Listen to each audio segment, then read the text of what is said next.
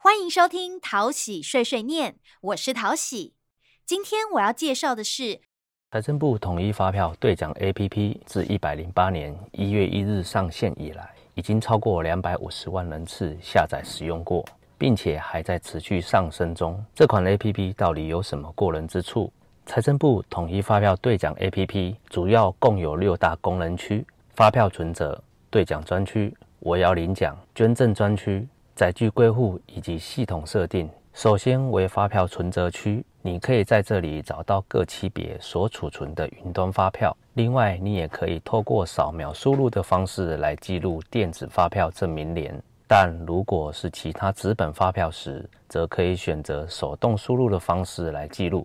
接下来为兑奖专区，该区中会显示尚在领奖期间的开奖号码以及领奖期间。以方便使用者来进行兑奖。三、捐赠专区，该区画面会显示可捐赠和已捐赠的云端发票。只要选择想要捐赠的发票后，进入到下一步，就可以直接点选想要的捐赠的单位。过程中会提醒捐赠者，发票一经捐出后就无法更改或是反悔。另外，发票一经捐赠后，系统会自动将发票后三码以银码的方式呈现，提醒一下。只有尚未开奖的云端发票才可以捐赠哦。四载具归户区，画面上会呈现出使用者已归户的全部载具，使用者只要点选新增载具后，即可新增新的发票载具。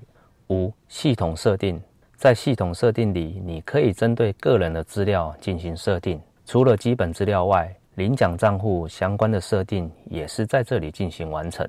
只要填妥相关资料，领奖的银行及领奖账号即可设定完成。六，我要领奖，该区也是该 App 中最重要的功能。一般坊间的各式发票 App 在之前的功能区上都大同小异，但都无法做到线上即时领奖。该区会显示出当期储存的中奖云端发票，只要点选领奖后。在核对领奖人资料无误确认后，中奖奖金就会及时汇入指定的账号。若使用者是索取电子发票证明年时，只能选快速领奖，用扫描方式来进行对领。扫描完成后，再进行核对确认。即可完成对领作业。当中奖者进行领奖作业后，系统会自动将中奖发票、领奖资料的状态记录在领奖资料专区中，供使用者来进行查询。以上就是财政部统一发票兑奖 APP 六大功能的介绍，希望可以帮助到你有进一步的认识。